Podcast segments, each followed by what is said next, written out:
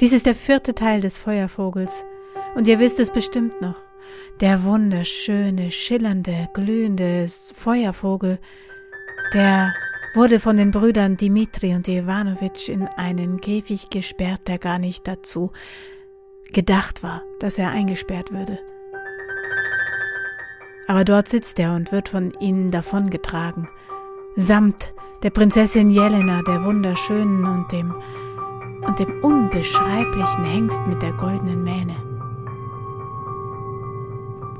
Und Iwanowitsch Zarjewitsch, der jüngste der drei Brüder, der sowohl den Feuervogel, das Pferd und auch die Prinzessin durch eine lange Reise und innere Prozesse gewonnen hatte? Der, der liegt nun tot unter dem Lindenbaum. Umgebracht wurde er von seinen eigenen Brüdern.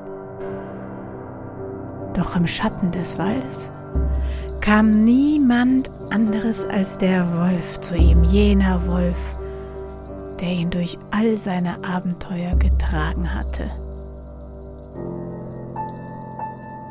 Er schnupperte an dem toten Iwanowitsch. Um ihn herum hüpften ein paar aufmüpfige, junge und freche Krähen herum. Und ganz oben auf dem Baum, da saß die alte Krähe und schaute über ihre Jungen. Und all das sah nun der Wolf. Und mit einem Mal packte er eins von den kleinen Krähen in sein Maul, schaute hinauf zu der Alten und sagte zu ihr, Krähe, bringe mir das Wasser des Lebens und des Todes. Denn wenn du es mir nicht bringst, dann zerreiß ich dein Junges vor deinen eigenen Augen. Und die alte Krähe, die alte Krähe erhob ihre Schwingen und flog davon. Der Wolf aber ließ das Junge nicht aus seinen Fängen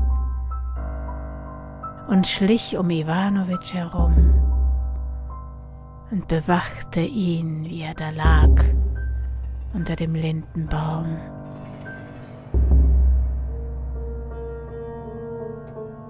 Die Sonne war schon tief vom Horizont, als die Krähe wiederkam mit zwei Fläschchen Wasser.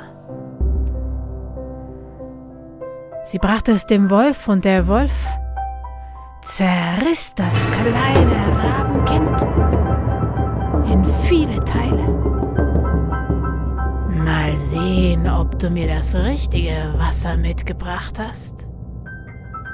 Und tropfte dann das Wasser des Todes und danach das Wasser des Lebens über die Teile der jungen Krähe und diese fügten sich wie von Zauberhand zusammen. Das Tier schüttelte sich kurz und flog hinauf zur Alten. Dann nahm der Wolf die beiden Wasser und tropfte nun über die Wunden des Iwanowitsch einmal das Wasser des Todes und einmal das Wasser des Lebens. Und dieser? Wie lange habe ich geschlafen? Da machte seine Augen auf und sah, dass die Prinzessin und der Feuervogel und das Pferd und alles weg war und blickte in die tiefen Augen seines Wolfes. Und der erzählte ihm alles, was geschehen war. Iwanowitsch schwang sich auf den Rücken des Wolfes und in dem gewohnten Galopp holten sie innerhalb von kürzester Zeit die beiden ihrer Beute schon kurz vor den Toren des väterlichen Palastes waren.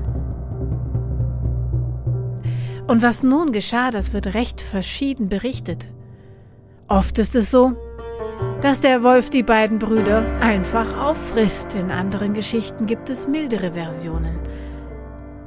Aber ich halte mich an einen geschätzten Erzählerkollegen, der insbesondere für seinen trockenen Humor bekannt ist. Und der meinte, der arme Wolf muss doch irgendwann was fressen. Das hat mich damit versöhnt. Ansonsten gibt es viele verschiedene Enden und Varianten zu dieser Geschichte. Doch eines ist immer gleich. Iwanowitsch wird der Iwan, der nächste Zar. Er zieht in den Palast des Vaters ein, bringt ihm den Feuervogel, zeigt ihm die schöne Jelena, es wird eine große Hochzeit gefeiert, so wie es am Ende einer solch langen Geschichte zu sein hat.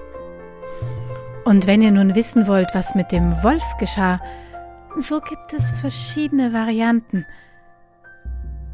Manchmal wird erzählt, der Wolf zieht mit ein in den Palast. Andererseits kann es auch sein, dass er draußen in der Freiheit lebt.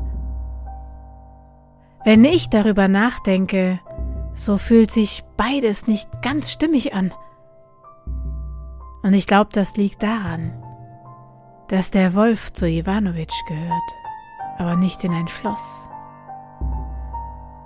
Und ganz tief drinnen glaube ich, dass Iwanowitsch und der Wolf unzertrennlich geworden waren auch wenn das in dieser Märchengeschichte in kein Bild zu fassen ist. Aber mit einem Märchenbild möchte ich euch doch aus dieser Geschichte entlassen.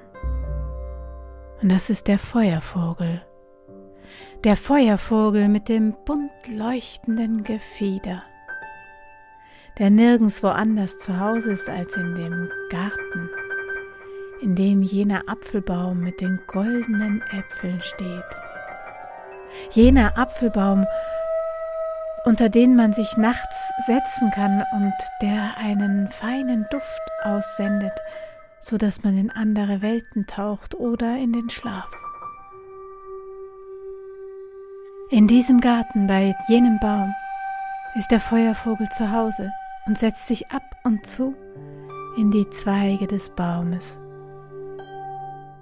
Nicht weit davon entfernt ist der goldene Käfig, der immer dort steht, wo der Feuervogel zu Hause ist, zumindest in dieser Geschichte.